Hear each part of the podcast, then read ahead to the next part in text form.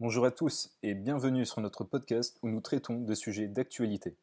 À propos de la Covid-19, la gravité des symptômes est associée à certains types de réponses immunitaires. C'est ce que révèlent les résultats d'une étude publiée dans la revue Nature en juillet dernier. Aujourd'hui, deux étudiants de master microbiologie et immunologie, Florence et Peter, vont nous la présenter. Merci Maëlle. Pour vous introduire le contexte, on sait qu'une infection provoque une activation du système immunitaire pour se défendre contre l'agresseur. Mais dans certains cas, cette réaction est trop forte et provoque encore plus de dégâts que l'infection elle-même.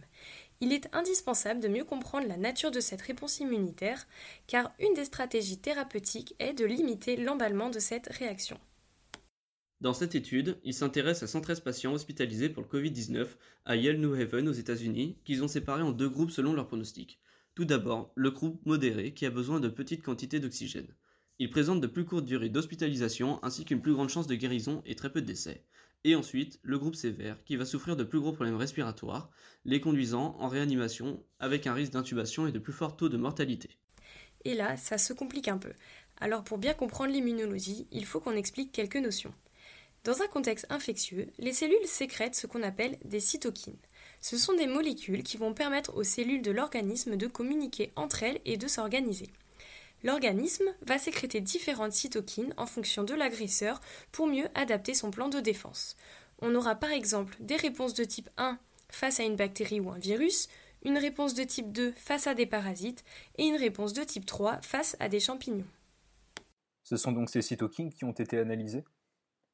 En effet, dans les dix premiers jours de la maladie, il retrouve une augmentation de ces marqueurs d'inflammation dans les deux groupes de patients. Mais après les 10 jours, le groupe modéré présente une diminution de la sécrétion de ces cytokines, alors que le groupe sévère va continuer à sécréter des taux élevés de cytokines, que ce soit pour les réponses de type 1, 2 ou 3. Concrètement, le groupe des patients sévères ont des taux de cytokines dans le sang qui restent plus élevés. Cela veut dire que l'organisme répond trop fortement et pendant trop longtemps à l'affection initiale.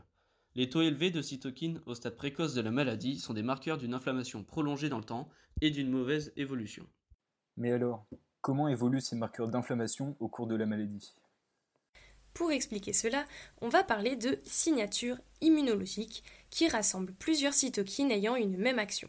Et si on reprend nos deux groupes de patients, dans le groupe modéré, les cytokines appartiennent à la signature immunologique A regroupant des facteurs de croissance et de réparation tissulaire et qui vont favoriser le bon rétablissement de l'organisme.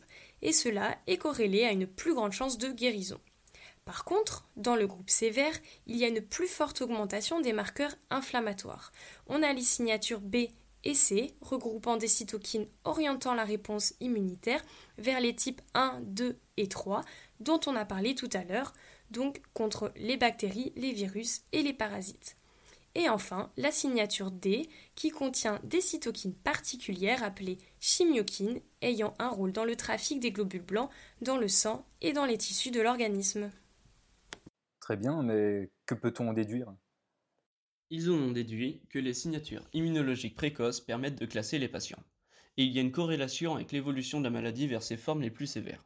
Cela suggère que chez des patients de pronostic sévère, on pourrait développer un traitement qui cible les cytokines précoces pour atténuer l'emballement de la réponse immunitaire. Espérons que cette étude contribue à une meilleure prise en charge des patients et à la découverte d'un traitement. Merci Florence et Peter pour votre intervention et merci à tous de nous avoir écoutés.